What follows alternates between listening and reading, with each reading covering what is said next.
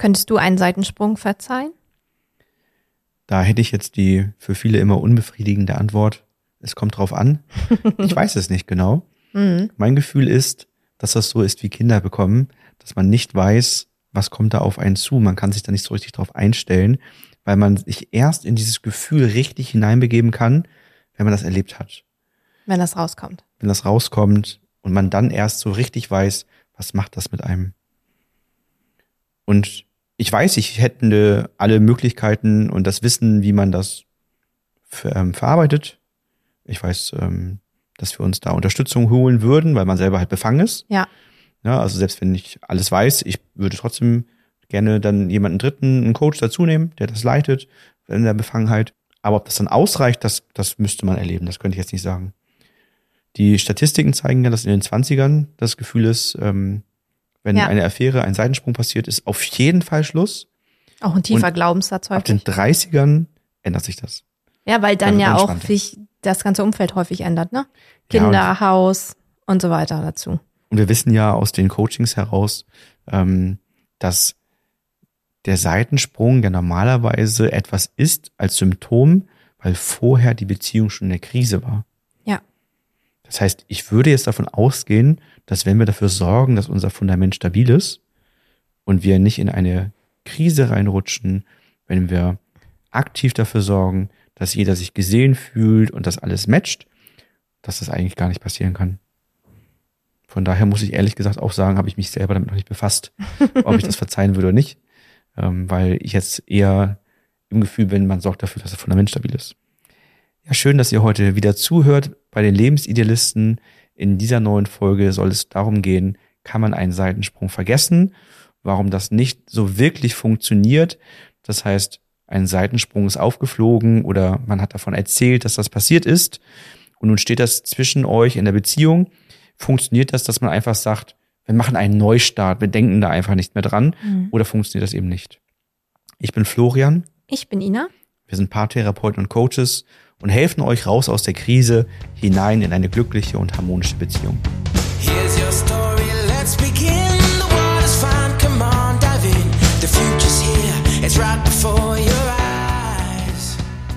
Grundsätzlich kann man sagen, dass das Vergessen von einem Seitensprung nicht gelingen wird.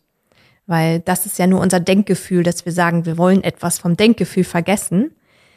Aber darunter liegt ja noch viel mehr. Da sind ja Gefühle, da sind ja Gefühle wie Traurigkeit, Wut, Enttäuschung, Hilflosigkeit. Und die werden immer wieder den Platz finden, um aufzuploppen. Kopfkino ganz schlimm. Genau, Gedankenkarussell. Ich laufe an dem Hotel zufällig vorbei, an der Hotelkette, wo das passiert ist. Ich höre den Song im Radio und so weiter und so weiter, höre einen bestimmten Geruch und schon bin ich angetriggert. Das heißt, vergessen rein auf Kopfebene wird nicht gelingen und kann deswegen auch nicht der Weg sein. Was viele denn ja schon sagen, ist sowas, ja, komm, ab jetzt machen wir Neustart, ne, jetzt soll alles anders sein. Aber es kann ja nicht einfach so alles anders sein. Nee, weil meistens ist es ja eher so, dass man viel fragt, dass man viele Details wissen möchte und dann entsteht automatisch ein Kopfkino, Triggerpunkte, es setzen sich Bilder in den Kopf und die kommen immer wieder hoch. Das ist das, was Paare regelmäßig beschreiben und ähm, was dann entsprechend stört. Zusätzlich ist natürlich das Vertrauen massiv gestört. Man fragt sich ja auch nach dem Warum. Man möchte ja eine Antwort dafür haben, wenn man vielleicht nicht damit gerechnet hat. Und das ist sehr, sehr häufig so. Warum ist das passiert? Warum hast du das gemacht? Warum bist du dieser Mensch, der das gemacht hat, wo ich doch eigentlich dachte, wir beiden sind so eng beieinander. Ne, da geht es ja auch um irgendwie Moral untereinander, dass man sagt, boah, mein Menschenbild ist gerade so ein bisschen zerstört. Ich hätte nicht gedacht, dass du sowas machst. Und das kann man natürlich mit einem ab heute machen wir einen Neustart nicht einfach bereinigen. Das ist ja manchmal auch das Paradoxe, dass jemand von sich selber sagt, ich bin ein treuer Mensch Ja.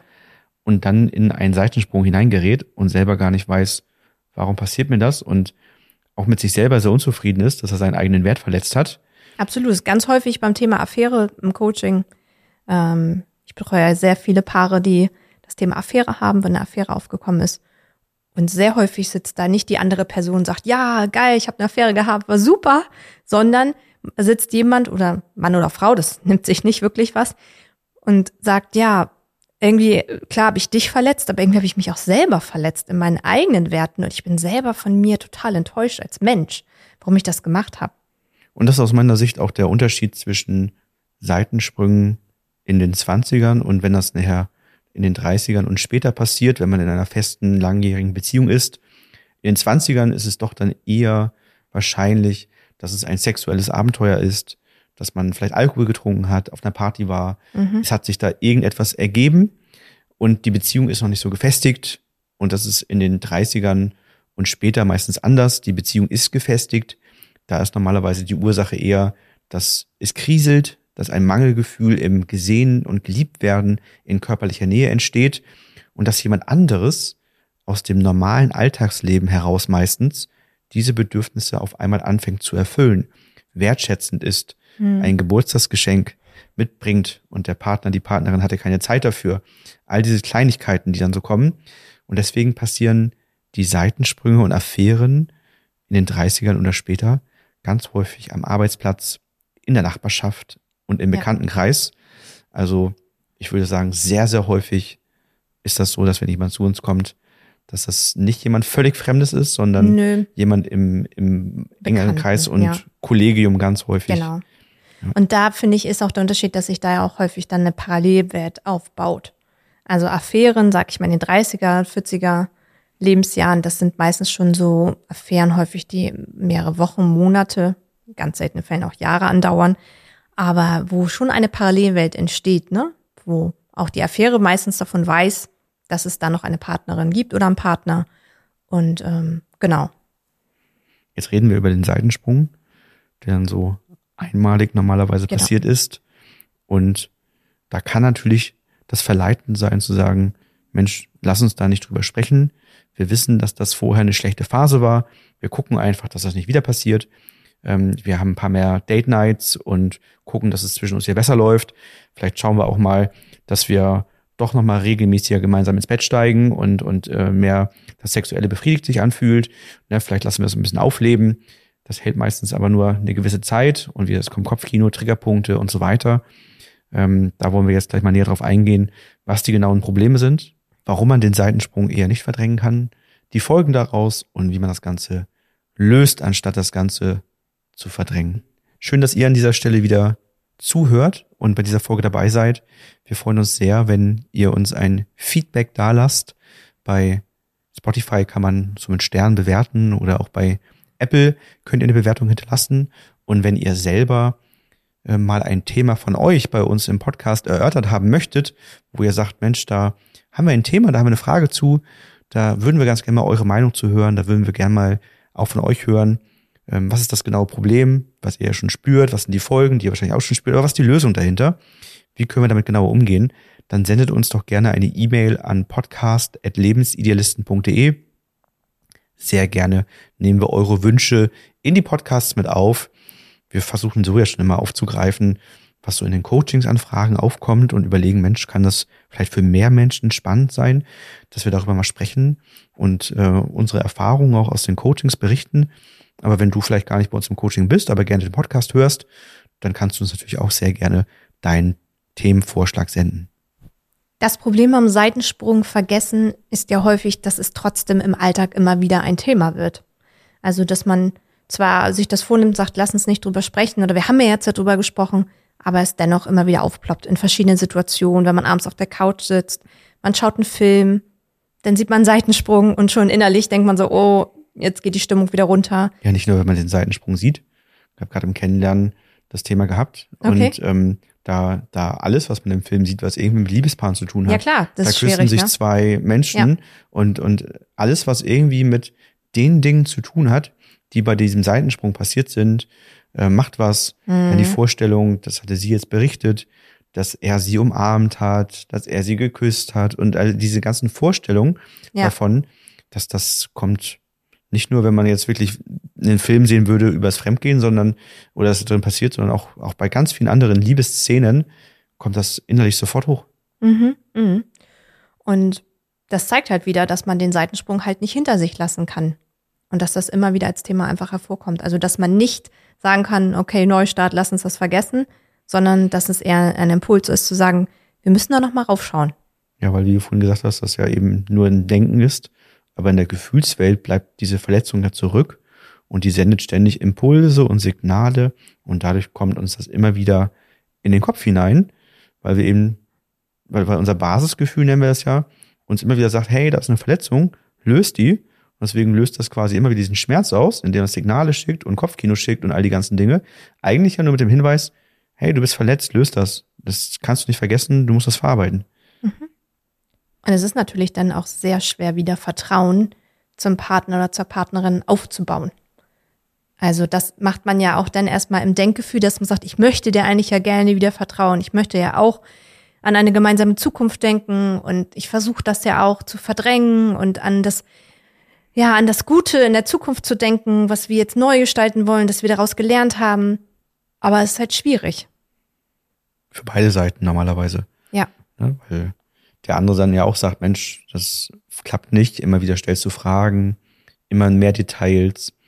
Dann kommt immer mehr zustande nachher, dass je häufiger man nachfragt, dann auch der andere sich anfängt an Details anders vielleicht mal zu erinnern, weil auch da sich im Kopf durch das regelmäßige Nachfragen Dinge umbauen, dann ist der andere aber wiederum ganz sensibel und eine Kleinigkeit, die anders genannt wurde, als es irgendwann mal Ja. genannt wurde, ist sofort ein Indiz dafür, wenn nicht sogar gleich ein ganzer Beweis, dass die Geschichte nicht hundertprozentig stimmen mag, dass da irgendwas noch sein muss, was man nicht erzählt hat, anders erzählt, weil ja eben das Vertrauen so stark geschädigt wurde, so viel Misstrauen da ist, dass das meistens nicht mehr ausreicht. Ja, man ist halt dauerhaft auf der Suche nach der wahren Geschichte, um das verarbeiten zu können. Und deswegen stellt man auch Detailfragen, die einen häufig auch gar nicht gut tun. Ne? Also gerade was das Sexuelle angeht, dass man da bis ins letzte Detail das wissen möchte, wo wir immer sagen, sind das wirklich Fragen, die einen Mehrwert bieten in der Verarbeitung? Also das Helfen Fragen, die, die, einen ne? Ja helfen, oder sind das Fragen, wo man sich selber mit ins Leid bringt? Und Das passiert typischerweise. Genau, und das ist natürlich auch das Problem, dass der andere da sitzt und sagt, oh, was soll ich denn machen? Sie fragt oder er fragt die ganze Zeit. Ich will jetzt auch nicht sagen, mag ich dir nicht sagen, weil das ist auch nicht gerade vertrauensfördernd, aber ich weiß auch, wenn ich das Detail jetzt ausspreche, bringe ich ihn oder sie wieder ins Leid. Wir drehen uns hier im Kreis, wir kommen da nicht raus. Ähm, genau. Das ist so der Punkt, wo viele auch dann sich bei uns melden und sagen, da haben wir gemerkt in unseren Gesprächen, wir kommen da selbst nicht weiter. Ich finde, man kann vieles ja auch immer mit dem Körper so vergleichen. Wenn ich mir mein Bein breche, dann reicht mir doch eigentlich erstmal die Info, mein Bein ist gebrochen. Ne? Und wenn der Arzt sagt, ich kann das Ganze lösen, indem ich dort den Gips anlege, du hältst das sechs Wochen ruhig, dann geht's dir nach besser, das wächst zusammen, ne? so und so passiert das. Das musst du tun dafür, damit es wieder gut wird.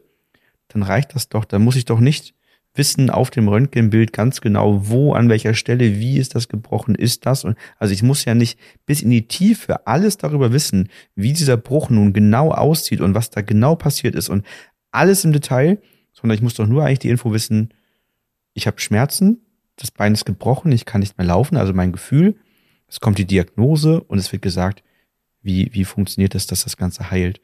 Und hier ist es genauso, das entsteht ja meistens aus Unwissenheit heraus, dass man so viel Details erfragt und sich dadurch immer mehr ins Leid führt, weil man den richtigen Weg, wie man es nachhaltig verarbeitet, nicht findet. Und dann gibt's immer mehr Fragen in der Hoffnung, dass irgendwann eine Antwort kommt, wo es Klick macht und es ist gut.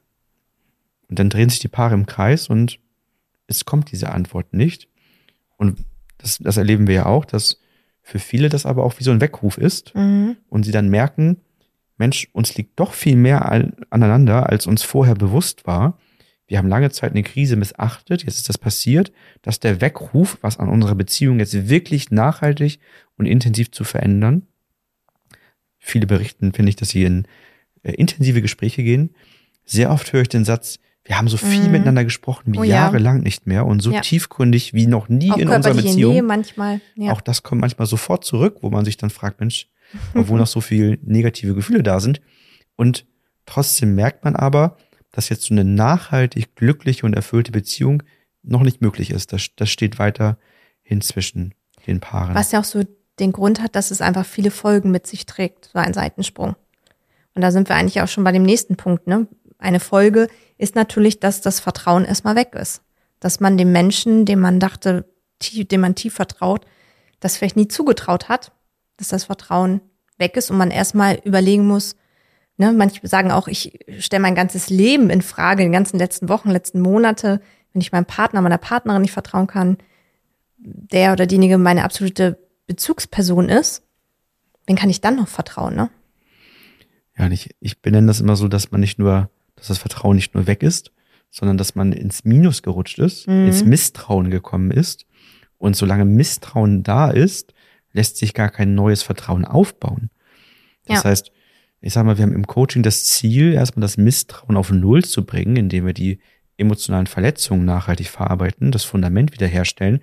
Und dann können die beiden in der Beziehungszeit, die sie dann jetzt haben, in die Lebensmomente miteinander teilen, sich gemeinsam reflektieren, ähm, wieder neues Vertrauen aufbauen. Aber ich rutsche jetzt schon in die Lösung hinein, aber Ja. das passt gerade so, so gut dazu, ne?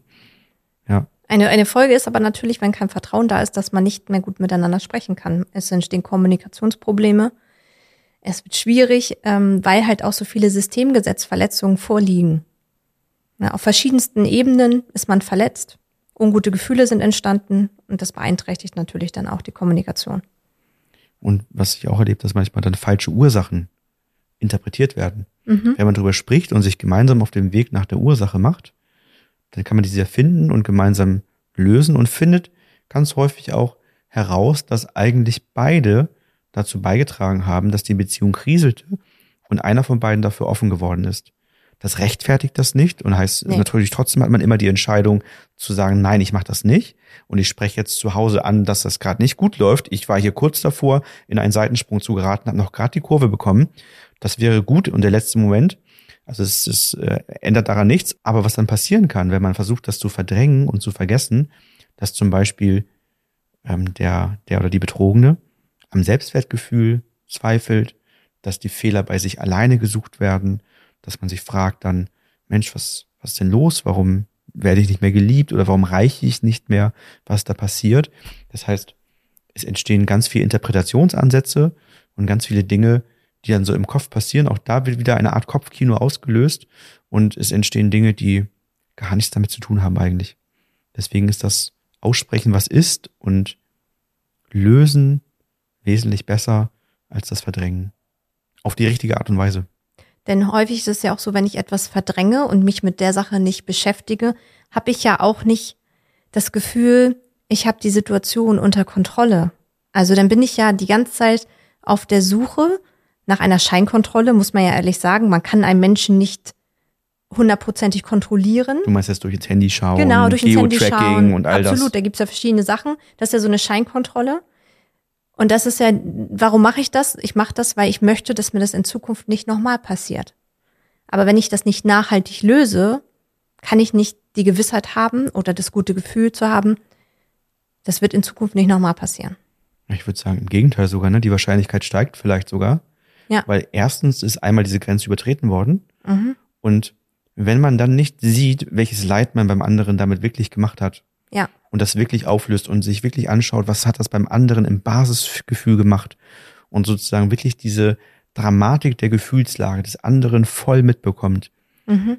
dann sorgt das dafür, dass man eher abstumpft und Ja. vielleicht das nochmal macht. Das heißt, wir brauchen das, dass dieses Gefühl dem anderen wirklich gezeigt wird, dass gemeinsam die Ursachen gefunden werden und dass man gemeinsam darauf aufpasst, dass die Ursachen, die einmal dazu führten, nicht wieder hergestellt werden. Das hatte ich gerade ähm, im Coaching als Thema, wo ein Mann sagte, wo es auch darum ging, wo die Frau sagte, ja, ich weiß nicht, ob du das nochmal machen würdest, finde ich schwierig so. Und dann sagte er, also was für ihn einen ganz großen Unterschied macht, er hätte nie gedacht, dass er seiner Frau damit in ihren Gefühlen in so langem Ausmaß so viel Leid zufügt. Also hat er einfach nicht damit gerechnet, dass sie das so stark treffen wird auf verschiedensten Ebenen, körperlich, seelisch, dass er sagt, allein das Wissen jetzt, da brauchst du mir gar nicht sagen, dass du sowas das zweite Mal nicht verzeihen würdest. Das ist eigentlich schon selbsterklärend, weil ich ja sehe, wie sehr dich das mitgenommen hat.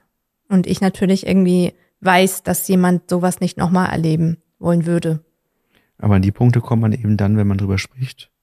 Ne, Wenn Ja. man vernünftig drüber spricht, mit der richtigen Methodik, ähm, nicht in die falsche Richtung läuft und irgendwelche Details erfragt, die einen mehr ins Leid führen, aber gar nicht helfen, das zu verarbeiten und dann das Ganze nachhaltig löst. Vor allen Dingen, wenn einer anfängt zu kontrollieren, macht das bei dem anderen dann ja nachher auch wieder Druck und ein ungutes Gefühl. Das müssen wir im Nachhinein ja auch aufarbeiten. genau. Also zu den Verletzungen des Seitensprungs auf der einen Seite müssen wir auch die Verletzung auf der anderen Seite durch das Kontrollieren lösen. Ne? Ja. So, das ähm, kann man Also nicht man schiebt aufwiegen. den anderen ja auch ein bisschen durch Kontrolle wieder von sich weg. Ne, Gerade am Anfang haben meisten noch, die meisten noch so ein bisschen Verständnis. Man sagt, ja, kann ich verstehen, du brauchst da so ein bisschen Sicherheit jetzt. Aber nach relativ, ja, kurzer Zeit äh, entstehen dann schon ungute Gefühle. Dass man sagt so, oh, ich, aber in Zukunft bleibt das jetzt nicht so, ne? Dass du immer auf die Minute genau wissen willst, wann ich bei der Arbeit losfahre und so. Weil das ist auch kein Leben, wie ich mir das vorstelle, ne? Ja, wenn du an der Stelle äh, dich betroffen fühlst oder ihr in der Situation gerade seid, dass ähm, ein Seitensprung aufgeflogen oder ausgesprochen wurde und ihr merkt, euch liegt an der Beziehung einiges und ihr möchtet sie gerne weiterführen oder aber ihr seid euch im Unklaren darüber. Was ihr aber feststellt ist, ihr könnt den Seitensprung nicht erfolgreich vergessen und verdrängen und habt das Gefühl, dass euch das immer wieder einholt. Ihr habt Triggerpunkte, die Gespräche drehen sich im Kreis. Ihr möchtet das gerne nachhaltig lösen, aber euch fehlen die notwendigen Hebel. Dann meldet euch bei uns fürs telefonische Erstgespräch und wir gehen gemeinsam mit euch ins Coaching, das zu lösen. Nicht nur, dass die Methodik wichtig ist, auch die Befangenheit spielt immer eine große Rolle. Ich glaube, ganz am Anfang bei der Einleitung haben wir schon gesagt, wenn uns das mal betreffen würde, äh, würden wir trotz des Wissens darum, wie man das Ganze löst, uns einen Dritten dazu holen, einen Coach, der das Ganze anleitet. Denn die emotionale Befangenheit bei so einem massiven Thema darf man nicht unterschätzen. Das führt dann schnell dazu, dass man eben, selbst wenn die Methodik kennt, sie nicht mehr richtig einhalten kann. Kommen wir zu einem wichtigen Part der Lösung. Wir haben einmal überlegt, was so drei Tipps sein könnten, damit man einen Seitensprung verarbeiten kann. Ja, wir würden hier mit der System-Empowering-Methode vorgehen. Das ist ja immer das, was wir in den Coachings nutzen und auch zwischen uns nutzen, wenn Konflikte entstehen. Und da ist es ja so, dass wir erstmal an dem Punkt gehen, wann war es mal gut. Wir schauen, wann gab es die ersten Konflikte, die ersten Dinge, die relevant sind dafür, dass man irgendwann einen Seitensprung hatte. Denn typischerweise ist der Seitensprung ein Symptom. Die Ursache liegt schon viel weiter vorne, manchmal zwei, drei, vier, fünf, zehn Jahre zurück, wo sich so eine Konfliktspirale aufgebaut hat. Es ist Distanz entstanden zwischen euch. Ähm, ihr habt euch nicht mehr so gesehen, geliebt gefühlt. Es entstehen Mangelgefühle und man wird offen dafür, dass und empfänglicher dafür, dass andere das äh, entsprechend auffüllen. Ne, der Kollege, die Kollegin hat die richtigen Worte gesagt, ne, hat, hat die Lieblingstafel Schokolade zum Geburtstag mitgebracht und so weiter. All die Dinge, die man zu Hause vermisst, die werden auf einmal von jemandem erfüllt. Man fühlt sich gesehen und gewertschätzt und wird auf einmal offen dafür. Das heißt, dem Ganzen geht normalerweise lange Zeit etwas voraus. Das heißt, wir schauen uns konkreter die Ursache an, lösen gemeinsam die Ursachen auf, bis wir dann zu dem Punkt kommen, wo auch der Seitensprung passiert ist. Auch da gibt es natürlich sehr, sehr viele Verletzungen zu lösen. Ähm, das ist ganz unterschiedlich, wie das gemacht wird, je nachdem, wie auch so die Erkenntnisstufen waren. Manchmal sind es ja so viele, erstmal so kleine Indizien, Unsicherheiten. Dann guckt man ins Handy, dann findet man es raus, dann spricht man es an, dann wird es verheimlicht. Also das heißt, wir haben normalerweise eine Kombination, dass der Seitensprung selbst Verletzungen macht, dass aber auch das Verheimlichen, das Lügen Verletzungen macht und beim Vertrauen viel macht, aber auch die Kontrolle wiederum macht auch was. Da fühlt sich der andere verletzt, dass er kontrolliert worden ist.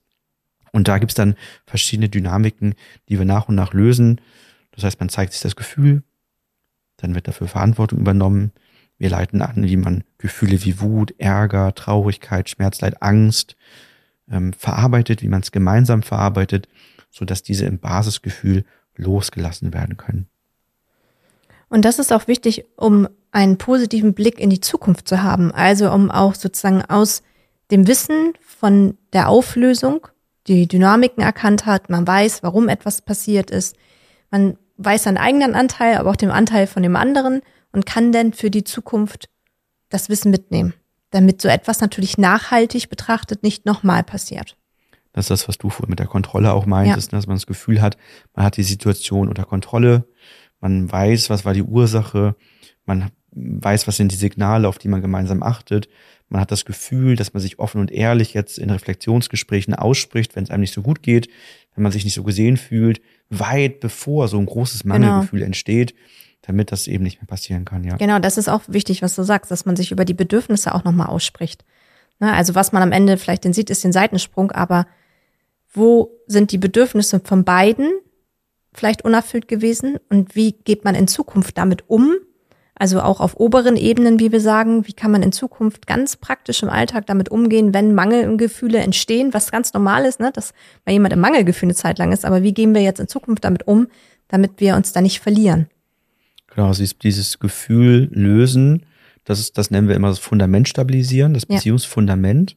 Und die oberen Ebenen sind sowas wie Sinn, Ziele, Interessen, meine Identität, meine Überzeugungen, die ich habe, aber auch meine Fähigkeiten, vielleicht meine Kommunikations- und Reflexionsfähigkeiten, ähm, meine Fähigkeiten, Dinge auszusprechen, mein Verhalten, dass ich die Sachen wirklich ausspreche, anspreche, meine Bedürfnisse äußere, mich aber auch reflektiere, was sind meine Bedürfnisse und eben auch in der Umgebungsebene dafür sorge, dass es beiden gut geht. Und da gibt es ja verschiedene Dinge. Ne? Die Sprachen der Liebe könnte man nennen zum Beispiel, dass man mal schaut, was braucht man überhaupt, um sich geliebt zu fühlen. Ja. Die tut mir gut Liste, um auch dem anderen die Gelegenheit zu geben, zu wissen, was sind denn so Kleinigkeiten, die mir gut tun, die man im Alltag mal erfüllen kann, wo man dem anderen eine Freude mitmacht, dass man sich gesehen, gewertschätzt fühlt.